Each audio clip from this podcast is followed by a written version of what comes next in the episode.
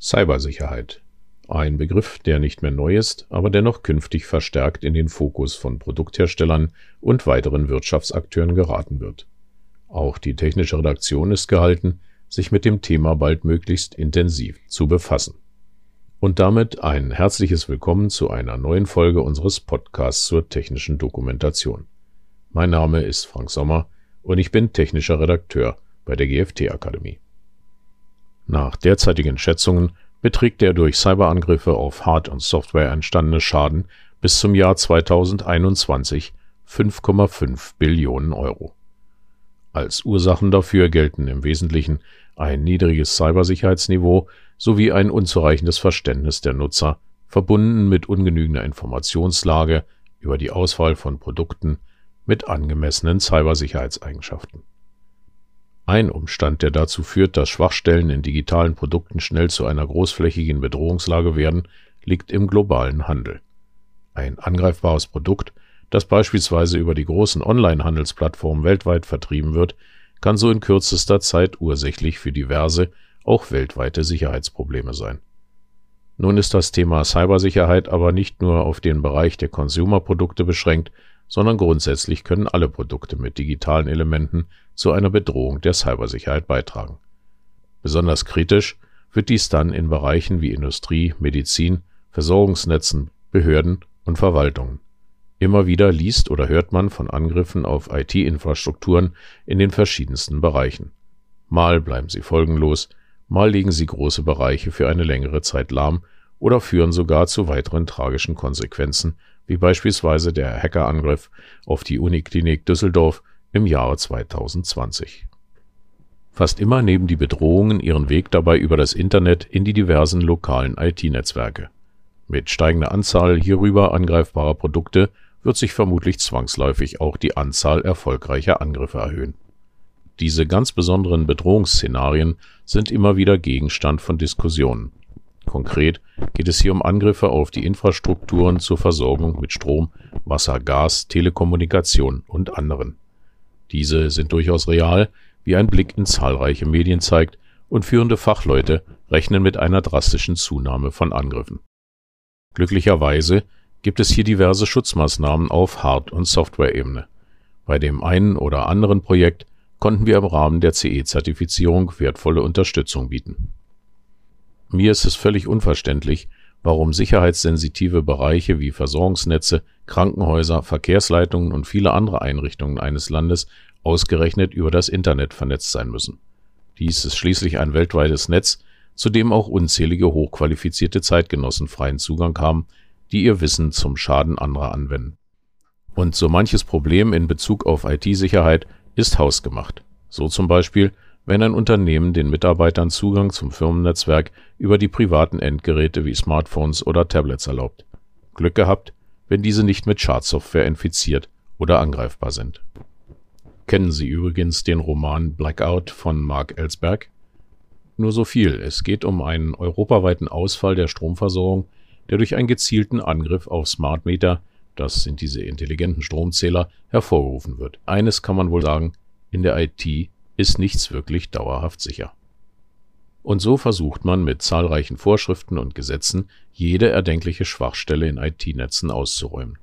Daher existieren auch in der EU Vorschriften für bestimmte Produkte mit digitalen Elementen, jedoch gibt es bislang keine umfassenden Cybersicherheitsanforderungen für alle Produkte mit digitalen Elementen. Stichwort horizontale Wirkung. Apropos Cyber. Was ist das eigentlich? Je nachdem, welche Quelle man heranzieht, liegt der Ursprung in dem Begriff Cybernetics, welcher in den 70er Jahren für Mainframes der Firma Control Data Corporation verwendet wurde und heute für virtuelle Realität und allgemeine Computeranwendungen verwendet wird. Cybernetics wiederum soll auf dem griechischen Cyber oder Cyber basieren, welches Steuerung bedeutet und in Zusammenhang mit der Navigation auf See verwendet wurde Ziel ist es nun, die Cybersicherheitsvorschriften zur Gewährleistung sicherer Hardware- und Softwareprodukte in der EU zu stärken und einen einheitlichen Rechtsrahmen für grundlegende Cybersicherheitsanforderungen für das Inverkehrbringen von Produkten mit digitalen Elementen auf dem Markt der EU festzulegen. Dies soll durch den sogenannten Cyber Resilience Act erfolgen. Achtung, Der Cyber Resilience Act ist aktuell nicht mehr als ein Vorschlag für eine Verordnung des EU-Parlamentes und des Rates über horizontale Cybersicherheitsanforderungen für Produkte mit digitalen Elementen. Dieser Podcast liefert daher nur einige allgemeine Informationen, die weder vollständig noch verbindlich sind. Was fordert der Cyber Resilience Act? Die Antwort finden wir in Artikel 1 wie folgt. Punkt A Vorschriften für das Inverkehrbringen von Produkten mit digitalen Elementen, um die Cybersicherheit solcher Produkte zu gewährleisten. Punkt B. Grundlegende Anforderungen an die Konzeption, Entwicklung und Herstellung von Produkten mit digitalen Elementen sowie Pflichten der Wirtschaftsakteure in Bezug auf diese Produkte hinsichtlich der Cybersicherheit. Punkt C. Grundlegende Anforderungen an die von den Herstellern festgelegten Verfahren zur Behandlung von Schwachstellen um die Cybersicherheit von Produkten mit digitalen Elementen während ihres gesamten Lebenszyklus zu gewährleisten sowie Pflichten der Wirtschaftsakteure in Bezug auf diese Verfahren. Und Punkt D. Vorschriften für die Marktüberwachung und die Durchsetzung der oben genannten Vorschriften und Anforderungen. Hersteller sollen also in die Verantwortung genommen werden, sich während aller Phasen des Produktlebenszyklus gewissenhaft um die Cybersicherheit eines Produktes zu bemühen und Produktnutzern soll durch die Schaffung bestimmter Bedingungen die Möglichkeit eröffnet werden, die Cybersicherheit bei der Auswahl und Nutzung digitaler Produkte zu berücksichtigen. Man geht davon aus, dass durch die Anforderungen des Cyber Resilience Act auch personenbezogene Daten besser geschützt werden dürften, da sie die Vertraulichkeit, Integrität und Verfügbarkeit dieser Daten in Produkten mit digitalen Elementen schützen und die Einhaltung der Sicherheitsanforderungen der Datenschutzgrundverordnung kurz DSGVO erleichtern. Den Link zum Download des Cyber Resilience Act habe ich in den Show Notes hinterlegt. Die Anforderungen an Produkte mit digitalen Elementen. Der Cyber Resilience Act fordert in Artikel 5, dass Produkte mit digitalen Elementen nur dann auf dem Markt bereitgestellt werden dürfen, wenn sie den grundlegenden Anforderungen gemäß Anhang 1 Abschnitt 1 genügen. Bedingung dabei ist, dass sie ordnungsgemäß installiert, gewartet und bestimmungsgemäß oder unter vernünftigerweise vorhersehbaren Umständen verwendet und gegebenenfalls aktualisiert werden. Außerdem müssen die vom Hersteller festgelegten Verfahren den grundlegenden Anforderungen in Anhang 1 Abschnitt 2 entsprechen. Nun haben wir bereits mehrfach den Begriff Produkt mit digitalen Elementen gehört. Was ist darunter zu verstehen? Ist der LED-Wecker auf dem Nachttisch ein solches Produkt? Nach Artikel 3 ist ein Produkt mit digitalen Elementen ein Hard- oder Softwareprodukt und seiner Datenfernverarbeitungslösung inklusive Software- und Hardwarekomponenten, die getrennt in Verkehr gebracht werden sollen. Ist also der LED-Wecker damit ein Produkt, das unter den Cyber Resilience Act fällt? Juristen würden vermutlich sagen, es kommt darauf an. Dem Cyber Resilience Act ist nämlich in Artikel 2 Absatz 1 zu entnehmen, Zitat, diese Verordnung gilt für Produkte mit digitalen Elementen, deren bestimmungsgemäße und vernünftigerweise vorhersehbare Verwendung eine direkte oder indirekte logische oder physische Datenverbindung mit einem Gerät oder Netz einschließt. Der Knackpunkt ist offensichtlich der Begriff Datenverbindung. Daraus ließe sich folgern, dass der LED-Wecker, wenn er ohne jegliche Möglichkeit der Kommunikation mit anderen Geräten konstruiert ist, vermutlich nicht darunter fällt. Besitzt er hingegen eine WLAN-Schnittstelle, damit der Benutzer sich mit einer Radiosendung von einem Online-Radiosender wecken lassen kann, dürfte der LED-Wecker unter den Cyber Resilience Act fallen. In Zusammenhang mit dem Begriff Datenverbindung kann man den Begriff Datenfernverarbeitung nennen. Hierunter versteht man die Möglichkeit, Datenverarbeitung auf einem entfernten System durchzuführen. Für gewöhnlich wird man dies über das Internet realisieren, aber auch eine lokale Netzwerkverbindung im Unternehmen oder privaten Haushalt fällt durchaus darunter. Entscheidend ist, dass Daten, aus welchem Grund auch immer, zum Zweck der Verarbeitung zwischen zwei oder mehreren Systemen hin und her übertragen werden. Die dafür erforderliche Datenverbindung kann nun gemäß der Definition physischer oder logischer Natur sein. Wie diese definiert sind, erklärt uns Artikel 3 wie folgt. Eine physische Verbindung ist gegeben, wenn zwei oder mehr Systeme oder Komponenten über eine nach außen wirkende Kommunikationsschnittstelle Daten austauschen. Ob es sich hierbei um eine drahtgebundene, also Ethernet oder drahtlose WLAN oder Bluetooth handelt, ist dabei unerheblich. Eine Besonderheit fällt bei genauem Hinsehen in der Definition auf. Hören wir den genauen Wortlaut. Eine physische Verbindung ist, Zitat, eine Verbindung zwischen elektronischen Informationssystemen oder Komponenten, die mit physikalischen Mitteln wie elektrischen oder mechanischen Schnittstellen, Drähten oder Funkwellen hergestellt wird. Aufgepasst! Es geht um mechanische Schnittstellen. Offen gesagt tue ich mich aktuell etwas schwer damit zu verstehen, worin hier die praktische Anwendung zu sehen ist. Wo und wie werden heute Daten zur Verarbeitung mechanisch übertragen? Eine logische Verbindung hingegen ist eine virtuelle Darstellung einer Datenverbindung, die über eine Software-Schnittstelle hergestellt wird. Beispiel eine direkte Übertragung eines Audio-Streams aus einer Anwendung in eine andere Anwendung mit einer weiteren Anwendung, wie zum Beispiel Virtual Cable. Hier wird es dann etwas kompliziert, denn demnach scheint es also keineswegs erforderlich, dass Daten zwischen zwei räumlich getrennten Systemen beispielsweise über ein Netzwerk übertragen werden. Diese Übertragung erfolgt ja auf ein und demselben System, nur eben zwischen zwei Anwendungen. Auch hier bin ich mir aktuell nicht sicher, ob meine Interpretation korrekt ist. Kann denn beispielsweise ein Computer, der keinerlei Anbindung zu anderen Systemen unterhält, gefährdet im Sinne des Cyber Resilience Act sein, nur weil zwei Anwendungen, die auf ihm laufen, untereinander Daten austauschen? Widerspricht dies nicht der eben gehörten Festlegung in Artikel 2 Absatz 1? Vermutlich aber geht es hier generell darum, dass Software grundsätzlich sicher sein muss, egal ob sie nach außen oder innen kommuniziert. Aber wie dem auch sei, welche Pflichten kommen denn nun auf die Hersteller mit dem Cyber Resilience Act zu? Gemäß Artikel 10 müssen Hersteller von Produkten mit digitalen Elementen unter anderem gewährleisten, dass diese Produkte gemäß den grundlegenden Anforderungen in Anhang 1 Abschnitt 1 konzipiert, entwickelt und hergestellt werden. In diesem Zusammenhang müssen Hersteller eine Bewertung der Cybersicherheitsrisiken des Produktes durchführen und in allen Produktlebensphasen berücksichtigen. Diese Bewertung ist in der technischen Dokumentation aufzunehmen. Die Hersteller müssen auch gewährleisten, dass den Produkten die in Anhang 2 genannten Informationen und Anleitungen in elektronischer Form oder in Papierform beiliegen und für den Benutzer leicht verständlich sind. In Bezug auf Anleitungen in elektronischer Form dürfte sich nun wohl auch die Frage stellen, wie es hier mit der Kompatibilität zum Cyber Resilience Act aussieht. Welche Auswirkungen haben die Anforderungen beispielsweise auf die Arbeit in der technischen Redaktion.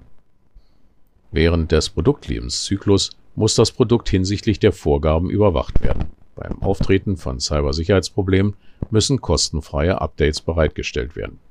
Sofern meldepflichtige Vorfälle im Zusammenhang mit der Cybersicherheit auftreten, ist der Hersteller zudem verpflichtet, diese der EU-Cybersicherheitsbehörde ENISA zu melden. Die ENISA, European Union Agency for Cybersecurity, ist die Agentur der Europäischen Union für Cybersicherheit mit Sitz in Athen. Sie soll die Netz- und Informationssicherheit in der EU gewährleisten.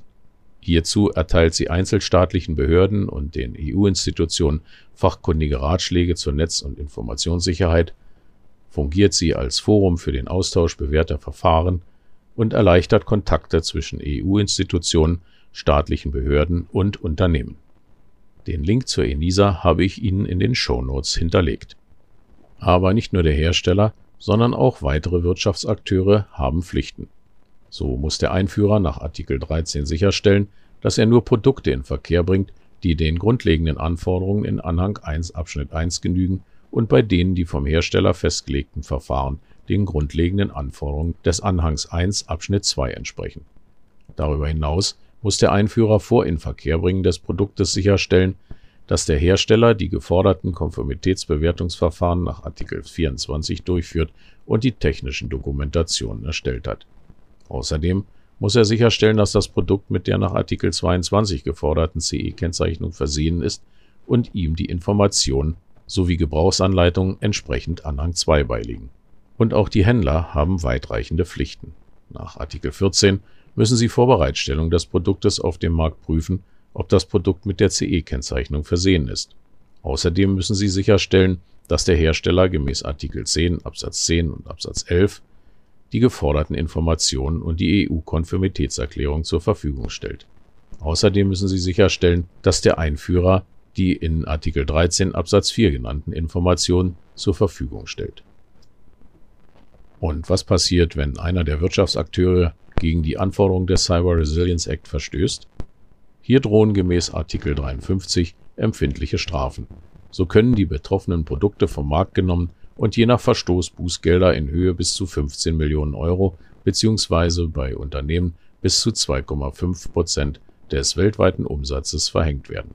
Außerdem ist es gegebenenfalls möglich, die Geschäftsleitung mit ihrem Privatvermögen haften zu lassen.